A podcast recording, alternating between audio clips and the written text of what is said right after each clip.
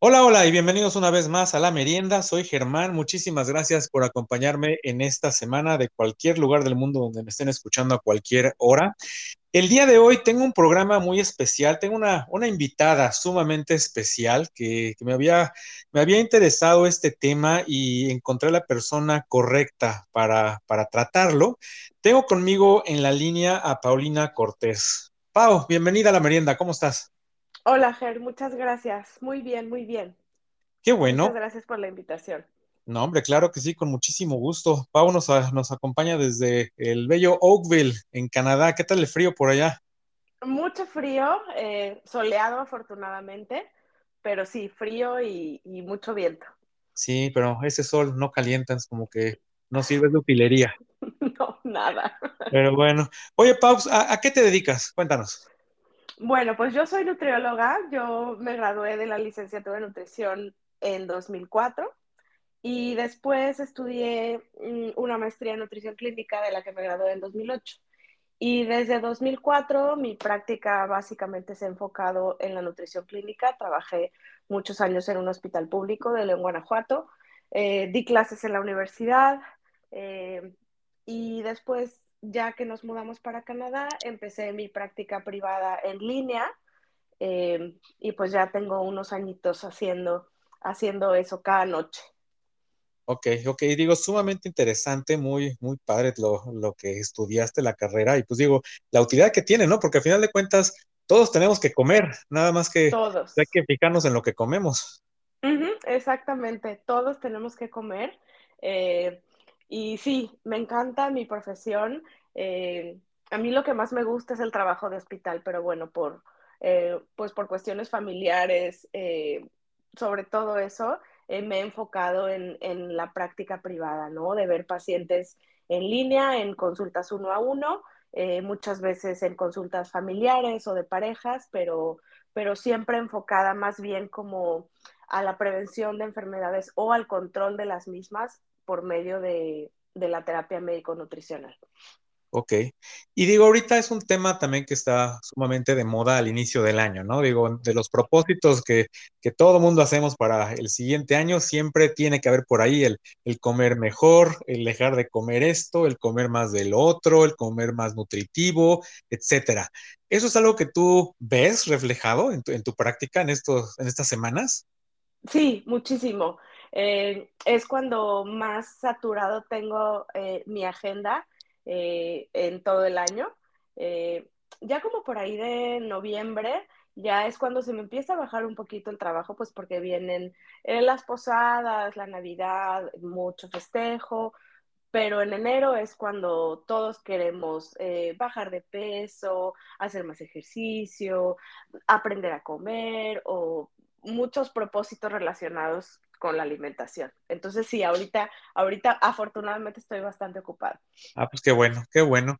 Y digo, toda esta burbuja de, de idealismo de todo mundo, de sus propósitos, ¿cuánto dura? ¿Cuándo empieza a ver que la gente ya, ya se da por vencida y dice, no, esto no es lo mío? Pues mira, en mi caso muy particular con mis pacientes, yo creo que depende mucho del objetivo que tenga cada quien. Yo creo que si nos ponemos un objetivo con un hacia un determinado tiempo, por ejemplo, eh, quiero bajar de peso para Semana Santa, pues llega marzo y ya, se- o sea, después se les olvida. Entonces, eh, hay pacientes que están como más enfocados en más bien aprender a darle un equilibrio a su, a su dieta y eh, más bien trabajamos como en hábitos de alimentación, hábitos de estilo de vida que puedan adaptarse a ellos para que se vuelva algo que replican constantemente y después forme parte de su vida de todos los días, así como eh, lavarnos los dientes, así como bañarnos, así como ir a trabajar.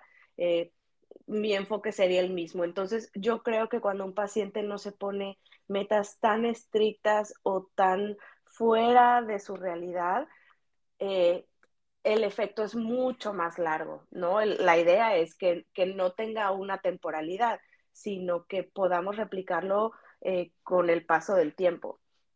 Sí, yo lo que creo que cuestión así de, de comer sano y también, por ejemplo, hacer ejercicio, eh, depende mucho de ti, de que tú lo quieras hacer. O sea, no es de que lo forces y que digas, tengo que hacer esto, voy a dejar de comer esto, voy a hacer lo- el siguiente ejercicio y por eso te sale esa motivación. Y sí, tienes que tener definitivamente un objetivo, porque si no sabes a dónde vas o, cómo le haces, pues, no puedes ni, ni medirlo, como dices, y también te falta esa motivación de, llegar a a ese objetivo. Y digo, también con lo que estás comentando, eh, siento que las, todo esto de la nutrición, las dietas, ha ido cambiando, ¿no? A través de- del tiempo, o sea, los objetivos de antes de las dietas o por qué hacías una dieta, creo que son muy diferentes a, a lo que es ahora. ¿E- ¿Es así? ¿Te parece? Mm, Sí, yo creo que sí. Bueno, ¿qué te diré? Yo creo que siempre va a estar metida en nuestra cabeza la idea del bajar de peso. O sea, yo creo que esa viene eh, de hace mucho tiempo, eh, tal vez desde nuestras mamás. eh, entonces, esa idea siempre, creo que siempre está, que para mí no debería ser la principal porque tener un peso más bajo no siempre significa que vas a ganar salud o que vas a ser más feliz o que se van a acabar tus problemas y que mucha gente todavía lo sigue pensando así el día de hoy. sí. Eh, entonces, eh, pero sí creo que ahora se le da mucha más importancia a la nutrición en cuestión de prevención y control de enfermedades, no nada más al simple hecho de bajar de peso, nada más porque sí, sin tener eh, otro motivo verdaderamente importante. Y con esto no quiero, eh, o yo trato de no invalidar el deseo que tienen la mayoría de mis pacientes de bajar de peso, porque creo que es genuino, ¿no? O sea, viene de una parte también de querer sentirse mejor, de querer verse mejor, sino es más bien en cómo enfoco la consulta para que sí haya una pérdida de peso, pero que no venga como arrastrando eh, conceptos súper estrictos, súper eh, fuera de realidades, fuera de presupuesto incluso. Entonces, eh, yo creo que más bien es como, sí ha cambiado el enfoque de la, de la nutrición ahora eh, y eso, eso creo que es súper valioso porque, porque le, está, le estamos dando el lugar que necesita tener, porque todos necesitamos comer, como bien lo dijiste tú, pero es qué estamos comiendo o qué no estamos comiendo que no nos permite lograr un estado óptimo de salud, que de igual manera, pues la salud no solamente se logra con la comida, o sea, sería muy simplista decir, o a mí me parece muy simplista decir que solo si comemos bien vamos a estar sanos, porque hay muchas cosas totalmente fuera de nuestro control, la genética, una de ellas. Eh, pero, pero sí, sí, la alimentación puede jugar un, un papel muy importante en que tengamos un mejor estado de salud. Sí, luego también digo, hablando de cosas diferentes de, de todos, ese famoso metabolismo, ¿no? O sea, lo que te funcione a ti, pues a lo mejor a mí no me va a funcionar y no le va a funcionar a, a la persona que tengo al lado o a algún conocido. Entonces, no puedes replicar exactamente la, la misma alimentación de, de todas las personas, ¿no? Digo, supongo que hay muchos factores desde edades, desde peso, tamaño, no sé, muchas cosas y, y entonces hay, hay mil dietas, ¿no? Digo, es algo que vemos por todos lados, hasta en la televisión te las tratan de vender. Entonces, ¿cómo sabes qué, qué, qué hacer o qué no hacer? ¿O qué te va a servir? bueno, pues para eso se necesita un, una valoración personalizada. Eh, En consulta, lo que se hace es hacer tal cual una historia clínica en la que, en la que el nutriólogo el, el, o el profesional de la nutrición se dedica como a hacer una serie de preguntas sobre eh, cuestiones de salud familiares, personales, eh, hábitos, actividad física, gustos, eh, presupuesto y todo eso va a determinar si tiene alguna enfermedad crónica, obviamente, si consume suplementos o medicamentos de forma crónica. Entonces, todo eso a mí, Paulina, me va a hacer o me va a dar muchos elementos para poder planear algo específicamente para esa persona, porque eh, todos tenemos cuerpos diferentes, aunque yo pese lo mismo que otra mujer que es de la misma edad que yo y que midamos lo mismo y que físicamente nos veamos muy parecidas, a lo mejor nuestros horarios son completamente diferentes, nuestro nivel de actividad física, eh, nuestros gustos, el dinero con el que contamos para, para conseguir nuestros alimentos. Entonces, no es como que eh, la dieta de la revista o la dieta de la tele o la que le dieron a la vecina sirva para todos. Sí. también digo, se presta mucho también a cosas pues, malas, ¿no? Digo, estas dichosas dietas que te anuncian, que luego te empiezan a meter pastillas o inyecciones o cosas, que es cuando tienes que tener como que salen las banderas, ¿no? Rojas de aguas, aguas con lo que, con lo que estás metiendo, ¿no? Claro, y aparte, si te has fijado, tienen una, como una mercadotecnia y una manera de, eh, como de conectar con el usuario o con el cliente potencial increíble, ¿no? O sea, tienen un, vocabulario eh, o una, eh, sí, una manera de, de referirse o de ofrecer su producto que uno piensa, claro, es que esto es lo que yo necesito, es que, eh, y mucho viene infundiendo el miedo, ¿no? Que es lo que yo veo mucho. Em, si no te quieres inflamar, quita y quita y quita, y todo es quitar y todo es quitar, y todo es quita pero compra, quita pero compra, quita pero cómprame mis suplementos, mi polvo, mi pastilla. Entonces, eh, yo creo que eh, el miedo hace que el miedo, o esto como dices, estas como banderitas rojas, este como alarmismo a la hora de, la expresión oral o escrita de estos, de estos productos o de estas, eh, de estas dietas o de estos planes, sí, sí jalan mucho a la gente, la gente se engancha y, y puede llegar a caer en conductas hasta riesgosas para la salud.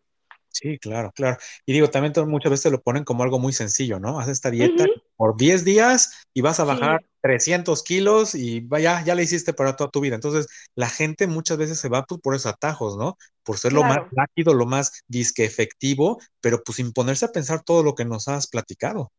Sí, yo siempre les digo a mis pacientes, duden cuando algo se los pinten como lo más maravilloso de este planeta porque no hay como una fórmula eh, para todos. O sea, cada quien necesita, eh, necesita ajustes, necesita especificaciones, necesita cosas diferentes. Entonces, eh, por eso te digo, como que la manera en la que se enganchan con el, con el cliente potencial o con el comprador de los productos es impresionante, ¿no? Entonces, pues sí, es, es, es algo con lo, que, con lo que los nutriólogos tenemos que estar eh, en contacto todo el tiempo porque muchos o muchos pacientes nos llegan a consultas o me llegan a consulta, oye, es que me dijeron que tengo que dejar de comer esto y tengo que dejar esto y esto y esto y esto y de repente la alimentación, en lugar de ser un placer como debería de serlo, se vuelve un martirio. ¿Por qué? Porque es súper limitada, porque es muy cara, porque es muy insípida. Entonces, hasta eso tenemos que ver. La, alimentación no nada más, yo, yo eh, siempre les digo a mis pacientes que la alimentación no solo nos debe de nutrir el cuerpo, sino también el alma, ¿no? Porque la alimentación es, eh, es reunirse con amigos, es eh, festejar a la mamá, debería ser algo que disfrutemos todos. Sí, sí, también digo, por el otro lado, también eh, cambiando un poco, es, pues al final de cuentas es un negocio, ¿no? La comida, de todos los productores de comida. Y entonces eso también muchas veces como que, como que ah, marca la pauta o, la moda, ¿no? De, de, algunos alimentos que de repente son los que dicen que son lo mejor del universo y de repente nos salieron con que el kale y todo el mundo teníamos que comer kale y luego nos cambiaron por leche de coco y luego nos dijeron por ahí que no comas huevo y luego que la leche es mala y luego te lo empiezan a cambiar cada tres, cuatro meses y digo, sí, mucha gente ahí va y va siguiendo las tendencias de, todas partes, ¿no? Entonces, ¿cómo, ¿cómo sabes qué es cierto y qué, no? Híjole, mm, pues yo creo que para todo hay que, hay que aprender a, ser, a ser críticos y a, y a preguntar, ¿no? Porque muchas veces creemos ciegamente en lo que diga nuestro influencer de preferencia. Eh, entonces, yo creo que tenemos todo el derecho y la obligación de preguntar de dónde viene esto que tú me estás diciendo, por qué es que a mí me, va a beneficiar o no me va a beneficiar. Y hablando de estos productos que, que, que entran así como por modas y luego se van y luego otra vez y se van, eh, no sé si te has fijado, eh, por ejemplo, en Instagram, ¿no? Yo sigo a muchos influencers o a, o a mucha gente eh, que dice te voy a poner un ejemplo. Ahorita está muy de moda que los aceites de las semillas, como la canola, el girasol, la soya, son proinflamatorios y son lo peor de este mundo. Pero entonces, ¿cómo puedes pelear esa inflamación? Contra esa inflamación, pues cómprame mi suplemento maravilloso, pues haz el protocolo que yo te estoy vendiendo. Entonces, al final, todo es un negocio. Todo, absolutamente todo es un negocio. Entonces, yo creo que tenemos que tenemos que desarrollar un poquito el pensamiento crítico y siempre dudar y preguntar. Sí. Y también es súper válido y yo creo que todos deberíamos de hacerlo, ¿no? Cuando tú vayas, te acerques a consulta eh, con un profesional de la nutrición o de la salud eh, o de lo que sea, indagar sobre sus credenciales que estén, que estén en regla, ¿no? Si tiene cédulas profesionales, porque muchos se anuncian como especialistas de y vas y buscas su cédula profesional y no existe, ¿no? Entonces, o resulta que es arquitecto y tú fuiste porque querías un plan de alimentación. Entonces, eh, tú dime si eh, tú fueras a construir una casa, ¿irías con un abogado a pedirle el proyecto? Sí. Sí, sí, tienes que, tienes que pensar, ¿no? Nada más así que reaccionar a lo que te pongan enfrente. Sí, sí, sí. De cosas de moda, digo, se ha puesto muy de moda desde hace mucho tiempo la famosa comida orgánica, todos los productos ah. orgánicos y luego también los de los huevos de los pollos que corren libres por el mundo, todo este tipo de cosas que de repente van saliendo. ¿Qué tan válido es esto en cuanto a la comida orgánica y, la comida no orgánica? ¿Si es algo que es, mejor o, no necesariamente? Mira, eh, se ha visto que pueden tener un poquito, pero poquito más de aporte de algunos minerales y elementos traza. Los elementos traza son los que vienen en bien, en cantidades bien, bien, bien pequeñitas. Entonces, realmente esa diferencia que hay entre un producto orgánico y convencional se puede cubrir con, un, con alimentos eh, de cultivo o de alimentos convencionales. Eh, yo creo que es más como, como la moda de, que el orgánico es mejor porque realmente no tiene un beneficio así que digas, esto me va a cambiar eh, el pronóstico de mi enfermedad o de verdad va a mejorar mi salud, la verdad es que no. Eh, ¿Por qué? Porque de todas maneras eh, los alimentos de cultivo orgánico siguen utilizando pesticidas, orgánicos, pero pesticidas, ¿no? Eh, tal vez los huevos de pollos felices o la carne de vacas felices tenga un poquito mejor el perfil tal vez entre omega 3 y omega 6, pero digamos que no es algo que va a hacer toda la diferencia, sino más bien el equilibrio que le demos a nuestra alimentación, a cada uno de los nutrientes, la adecuación que, está, que, mm, que le demos al plan de alimentación para que todos los perfiles, toda la relación que tiene que haber entre un nutrimento y otro se pueda hacer, pero realmente que comas toda tu comida orgánica no va, no va a ser, no va a ser toda la diferencia, no. Sí. Sí. Oye, y otra pregunta, hablando de la gente que hace mucho ejercicio, seguramente algunos de los podcast escuchas están en estos casos. Siempre te recomiendan por ahí, están todas estas tiendas que te, que te venden todo tipo de suplementos alimenticios, eh, suplementos de proteínas, que la creatinina, que los BCAA, que todo lo que tienes que tomar antes de hacer ejercicio, después de hacer ejercicio, durante, tres horas después, etcétera, para hacer músculo, para hacer volumen. Esto esto digo, también es ciencia, tiene que ser algo que tiene que ser controlado por un doctor, o si está bien que vayas ahí a la tienda y preguntes, bueno, ¿cómo me hago más fuerte? Y ya que te tomes lo que te den. Ok, eh, híjole, pues es que los suplementos son un gran, gran negocio, ¿eh? Sí. Y no nada más para la cuestión deportiva, en general. Eh, ahora ya hay suplementos para todo, para todo, ¿no? y mucha gente compra suplementos realmente sin saber si verdaderamente los necesita. Eh, muchas veces compramos suplementos de lo que sea y terminamos eh, tirándolos por la orina porque eso es lo que sucede cuando nuestro cuerpo ya no necesita más. Tal vez llevamos una alimentación correcta, completa y no necesitamos nada. Tal vez tengamos alguna condición crónica, alguna enfermedad por la que sí que, este, necesitemos echar mano de algún suplemento o nos operaron o tenemos anemia, qué sé yo. Hay muchas condiciones en las que sí se requiere de algún suplemento, pero tiene que estar bien identificada la necesidad. Y en cuanto a lo deportivo, no es mi área principal como de, como de práctica, pero sí hay suplementos que sirven y que tienen como mucho sustento científico detrás, eh, pero también hay muchos otros que no sirven y que nada más le sirven pues al que está vendiendo. Eh, ¿Cuáles son los que sí sirven? El suplemento de proteína en polvo, con lo que nos hacemos los famosos este, smoothies o shakes de proteína, ese funciona sí, sí por medio de la alimentación no logramos llegar a nuestro requerimiento de proteína. Okay. Digamos que ese sería eh, dependiendo. Si tú por medio de, tu, de lo que comes en desayuno, comida, cena y snacks, cubres tus gramos de proteína que necesitas por día, no necesitas un suplemento de proteína. Si no los cubres, pues entonces sí puede ser un candidato a utilizarlo. También me parece que puede ser una opción muy práctica para cuando necesitamos algún desayuno rápido que nos tengamos que llevar en el coche. Puede ser también que funcione.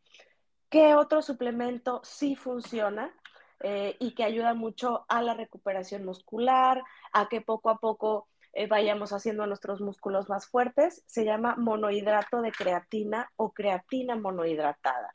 Es un polvito blanco que no tiene sabor, que se puede mezclar eh, en el shake de proteína o disuelto en agua y que se puede tomar a cualquier hora del día.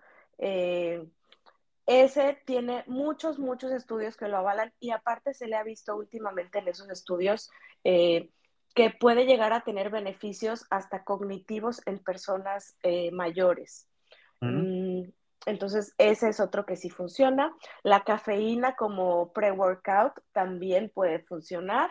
Eh, y pues ya prácticamente son, son los que funcionan, ¿no? Hay que, que la betalanina y que la glutamina y los BCAAs, que esos son muy famosísimos. Eh, pero los BCAAs los obtenemos de la proteína que comemos, o sea, son fáciles de obtener eh, por medio de la dieta. Pero sí, hay muchos, muchos. hay quemadores de grasa que lo único que queman es el dinero hay muchos suplementos, pero realmente los, los tres que tienen como suficiente evidencia científica para su uso y que son seguros son la cafeína, si es que no hay sensibilidad a esta, eh, el monohidrato de creatina o creatinina monohidratada, perdón, creatina monohidratada y los suplementos de proteína en polvo. Ok, ok, ah, muy bien, muy, muy interesante. Y digo, otra cosa que te quería preguntar es sobre las, las dietas. También así como hay comidas que están de moda, de repente hay dietas que se ponen de moda, ¿no? Y que ves que todo el mundo está haciendo estas dietas famosas intermitentes o las famosas dietas keto. ¿Cuál es tu opinión de este tipo de, dietas? Pues mira, a mí las dietas que quitan grupos de alimentos completos, eh, me parece que no son, sostenibles, no son sostenibles en el largo plazo. ¿Por qué? Porque la restricción hasta puede volverse un tema ya eh, mental, ¿no? O sea, es como cuando, cuando tu mamá te decía cuando estabas chavito, este, no, Ger, esa muchachita no me gusta para ti, con ella no puedes salir y tú, ah, no, ¿cómo de que no? Sí puedo y sí puedo y sí puedo. Lo mismo pasa con los alimentos, cuando te dicen, no puedes comer cereales, no puedes comer frutas, como en el caso de la dieta keto, no puedes comer leguminosas, pues a lo mejor lo puedes hacer un par de meses y ver los resultados rapidísimo y te encanta el resultado. Pero ¿qué vas a hacer cuando te mueras de ganas por comerte unas enfrijoladas? Que aparte son alimentos súper nutritivos, los cereales, las leguminosas y las frutas. Entonces, yo creo que quitar grupos de alimentos no es la solución. La dieta keto inicialmente se utilizó para tratar a niños con epilepsia resistente a los medicamentos. ¿Por qué? Porque cuando los niños veían que entraban en estado de cetosis, paraban las convulsiones. Entonces, esta dieta después empezó pues, a utilizarse para bajar de peso y pues sí, los resultados son rapidísimos y como muy, muy, muy visibles. Pero al reintroducir eh, grupos de alimentos que no, que no consumías por estar en esta dieta, pues el rebote viene grueso. Entonces, dietas tan restrictivas como esta, como la keto, que quita completamente grupos de alimentos, me parece que no, que no son sostenibles y que aparte eh, puedes obtener los mismos resultados si llevas una dieta equilibrada.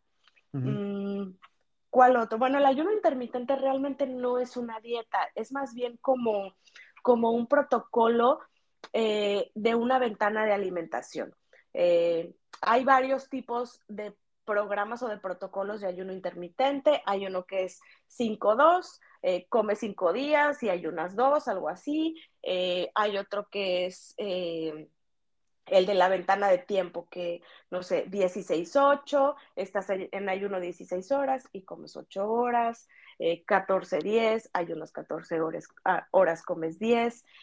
Y yo creo que este puede tener eh, algunos beneficios, sí, en ciertos pacientes, eh, pero te digo, esto no, realmente no es que sea una manera de comer, sino es más bien eh, basarse en una ventana de alimentación para, para comer y para ayunar.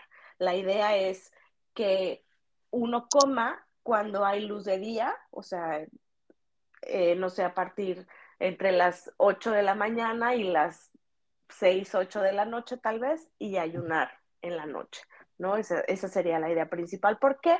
Porque al darle al cuerpo un ayuno suficiente, eh, sobre todo en la noche, que es a la hora que el cuerpo también tiene que descansar, así como nosotros, el cuerpo se limpia mejor, eh, todos los órganos y sistemas se dedican a depurarse para que puedan hacer mejor sus funciones al día siguiente.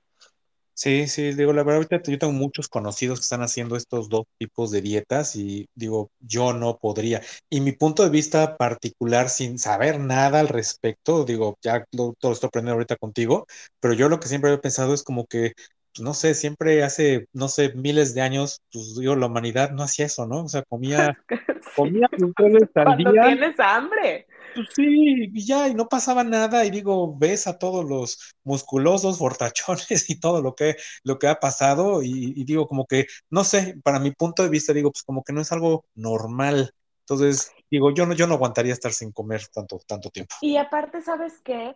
O sea, se vuelve tan estricto y con tantas reglas que, que es súper pesado. O sea, hay gente incluso que hace ayuno intermitente con dieta keto. O sea, son tantos nos en la alimentación que a mí me parece que se vuelve complicadísimo. ¿Por qué? Porque eh, estás contando las horas eh, y a lo mejor te mueres de hambre y todavía te faltan dos horas de ayuno. Entonces, ¿qué necesidad de estar pasando hambre cuando puedes perfectamente hacer tus alimentos a las horas en que tu cuerpo los necesita, en que tu cuerpo los está pidiendo. Además, yo creo que voluntariamente aguantarse el hambre no está lejos de la anorexia, en mi opinión, ¿no? O sea, porque la anorexia es dejar de comer. ¿Y qué haces cuando tú sigues retrasando el ayuno porque todavía te falta, aunque te mueras de hambre? Pues estás dejando de comer de manera voluntaria. Sí, y yo también lo que creo, siento, he visto a lo mejor, que muchas veces las personas hacen estos tipos de dietas tan fuertes, tan rigurosas, que también corta tu vida social, porque pues a fin de cuentas todo el mundo alrededor tuyo no está haciendo eso y entonces pues te empiezas a evitar las salidas con los amigos, las salidas a las cenas, a las comidas, a, ver el partido y comer botana, no sé, o sea, muchas cosas que pueden ser normales, deja si, dejemos si son nutritivas o no nutritivas, pero pues como que es socialización normal y entonces, pues uno mismo se empieza a aislar. Entonces, no solo es cambiar tu, vida interna con lo, que, con lo que comes y eso, pero también afecta tu, tu vida eh, social y pues igual hasta, hasta tu mente, ¿no? Como dices, en dado caso de que quieres comer algo y te sientes culpable porque pues no debes.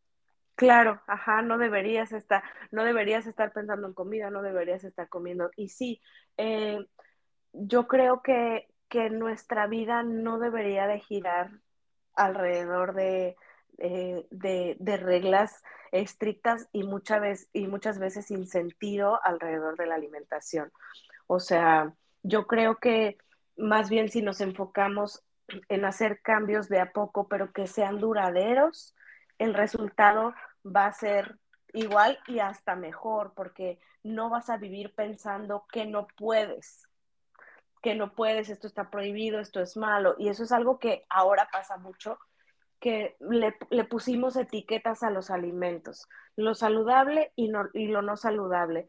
Y casi siempre lo no saludable, y no entiendo por qué, es lo que tiene carbohidratos. Y todo esto viene pues por la famosa dieta keto, ¿no? O sea, parece ser que ahora los carbohidratos son los culpables hasta del Alzheimer. Entonces, eh, yo creo que no podemos tener como esta mentalidad tan eh, radical alrededor de los alimentos. Eh, podemos aprender a disfrutar de toda la comida, digo, obviamente si hay alguna condición crónica o alguna enfermedad o alguna situación muy específica de por medio, pues se tienen que hacer ajustes muy específicos, ¿no?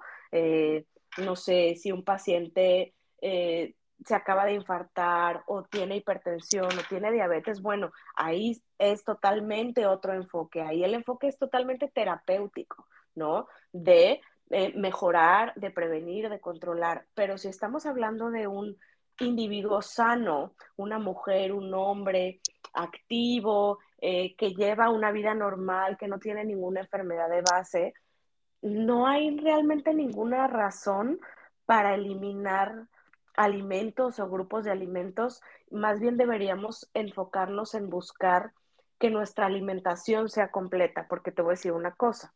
Es muy común que cuando alguien come verduras, te preguntan, ¿a poco estás a dieta? Ajá. Pues no, las verduras son otro grupo de alimentos como las frutas, como los cereales, como los alimentos de origen animal. Entonces, así como comemos tortilla todos los días, pues así también deberíamos comer verdura todos los días o deberíamos comer fruta todos los días. O sea, como que, como que etiquetamos a ciertos alimentos como que son los que comemos cuando estamos a dieta y cuando no estamos a dieta y realmente deberíamos comer de todo todos los días. ¿Por qué? Porque es la manera en la que nos vamos a asegurar de que recibamos absolutamente todos los nutrientes que nuestro cuerpo necesita. Sí, sí. Oye, y otra cosa que estaba pensando, hay otro, otro alimento que también es muy de moda últimamente, el agua.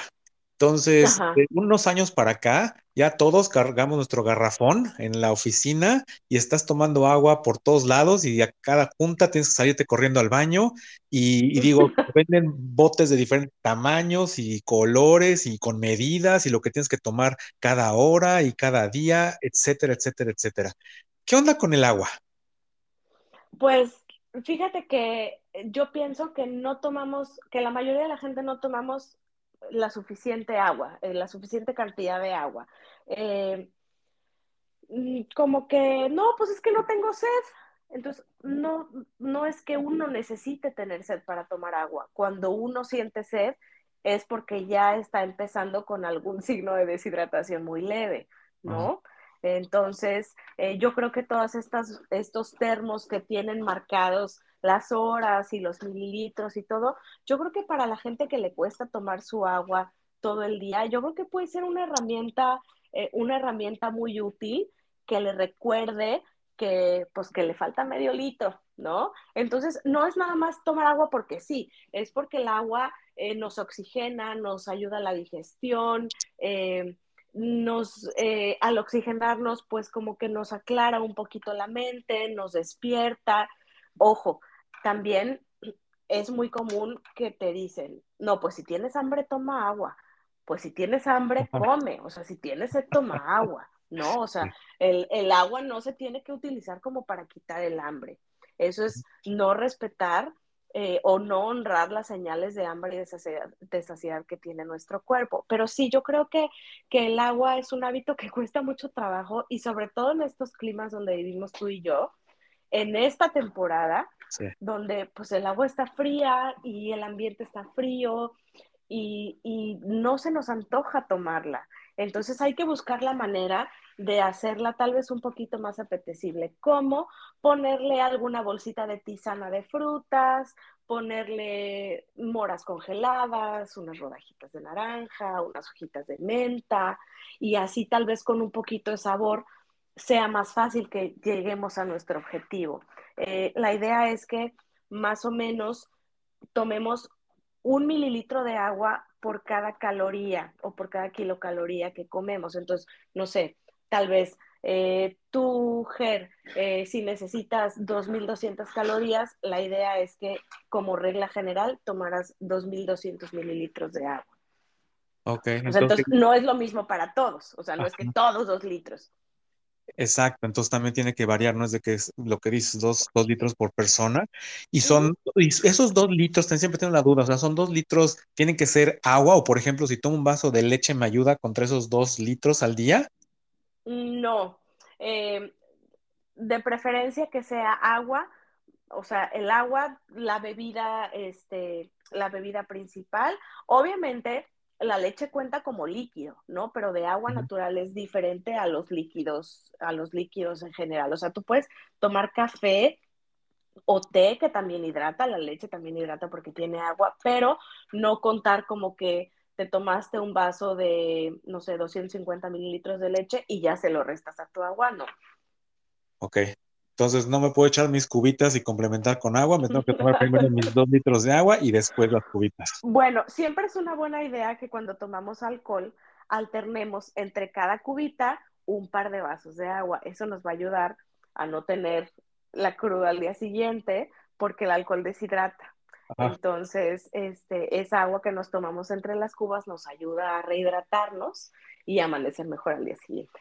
Pero pues te la vives en el baño durante la fiesta te la vives en el baño durante la fiesta, exactamente. Nada es gratis, todo cuesta, ¿no? Todo hay, que poner de tu, de tu, de tu este, fuerza de voluntad para poder lograr los objetivos, ¿no? que tengas adelante de ti. Sí, claro, y es que eh, hay que verlo eh, por el lado de que, de que tal vez al día siguiente no vamos a estar muriéndonos, ¿no?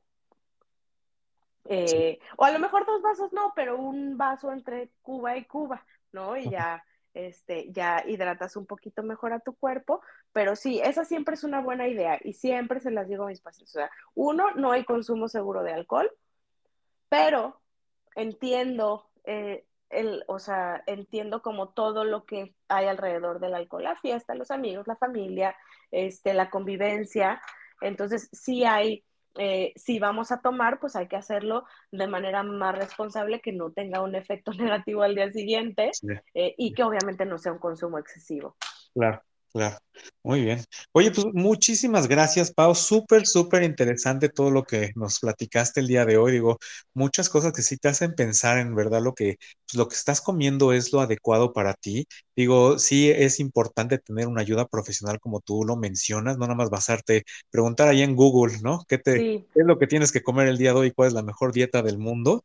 Pero sí es, es la ayuda de alguien con, con estudios, con experiencia. Sí es algo a lo mejor difícil para algún unas personas, pero como dices, para todo tipo de presupuestos están estos, estos programas y pues aprender a comer es, es un, pues ahora sí que es algo especial, ¿no? Digo, a los que nos gusta comer, pues digo, frutas cada, cada vez. Entonces, poder comer y poder sentirte una satisfecho y otra saber que lo que estás comiendo es algo bueno para tu cuerpo. Digo, de repente que comas, pues sí que comas las papitas y que te comas claro. tu, hamburguesa, pues digo, yo creo que está bien, de repente, digo, obviamente no todos los días, excesos son malos, pero pues también es algo que, digo, en lo personal, cuando tengo que hacer algún tipo de dieta por algo que pasa, este, yo luego como que me forzo a comer algo que no sea totalmente sano y, me cuesta porque estás dentro, de tu cabezota que tienes que comer nutritivo, nutritivo, nutritivo y es como que dices, híjole, como una pizza y voy a echar a perder todo y me voy a sentir fatal y tengo que empezar y me va a pasar,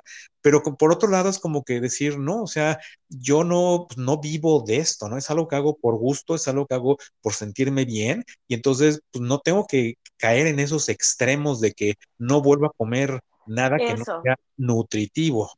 Eso, eso es parte de como de trabajar también nuestra flexibilidad y de soltar un poquito. O sea, ¿qué pasa cuando estamos a dieta por el motivo que tú quieras y te invitan a una reunión? O sea, o no vas o, ni, o, o te quedas sin comer.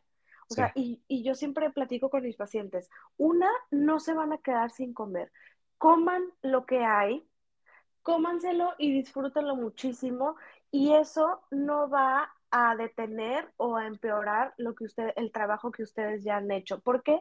Porque al día siguiente van a volver con los hábitos con los que ya venían trabajando. Entonces, yo creo que eso nos ayuda como, como, como esto que te decía de no ponerle etiquetas a la comida. Bueno, hay tamales, pues no tamales y ya, mañana lo que sigue, mañana vuelvo a mi ejercicio, vuelvo a mis comidas en casa y ya no pasa absolutamente nada, porque fíjate, si nos ponemos así como muy estrictos, son tres comidas diarias. O sea, serían tres sí. comidas por siete días de la semana, son 21 comidas semanales. ¿Qué pasa si te das una o dos comidas a la semana fuera de eso que viene en tu plan de alimentación? O sea, dos comidas no le van a ganar a 19 comidas. ¿Estás de sí. acuerdo? Sí. Entonces, es más bien el hecho de que tratamos así como de estar súper, súper, súper estrictos de lunes a viernes, así sin salirnos, pero ni un gramo, y llega el fin de semana y todo el déficit calórico que tú te empeñaste en lograr de lunes a viernes, te lo comiste el fin de semana. Sí.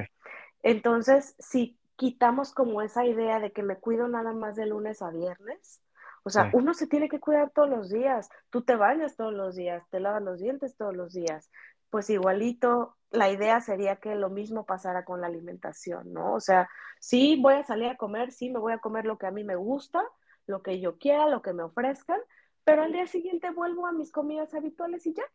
Sí.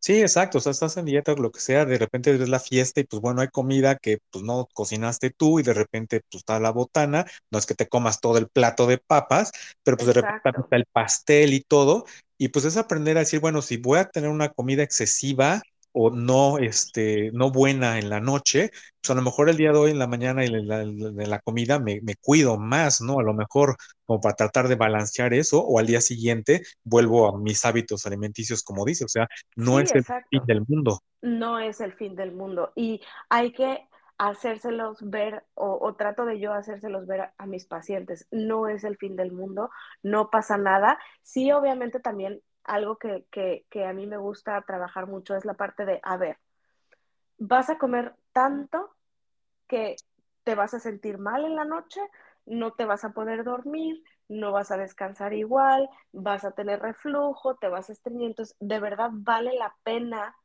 también llevar al cuerpo a ese extremo. Obviamente no, ¿no? Entonces, al también entender cuando nuestro cuerpo está satisfecho y saber decidir conscientemente cuándo parar, eso también eh, mm, puede ser una herramienta de mucha utilidad para, para no comer hasta el punto en el que estés tan lleno que ya ni siquiera disfrutaste lo último que te comiste. El chiste es que lo que te comas te lo comas a gusto y que te quedes bien. Sí, que ya acabes de comer ya ni puedas ni respirar. Exacto, exactamente. cuando voy al mandarín, pero bueno, es otra historia.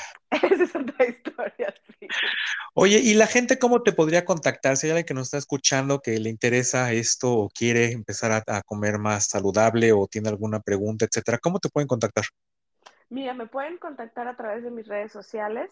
Tengo eh, una página en Instagram y en Facebook. Se llama eh, me pueden buscar como arroba hija del aguacate, todo junto, en minúsculas. Ahí está el enlace para mi WhatsApp. Ahí también me pueden mandar mensaje directo y por ahí es la mejor forma. Ok, Ok, muy bien, muy bien, Pau.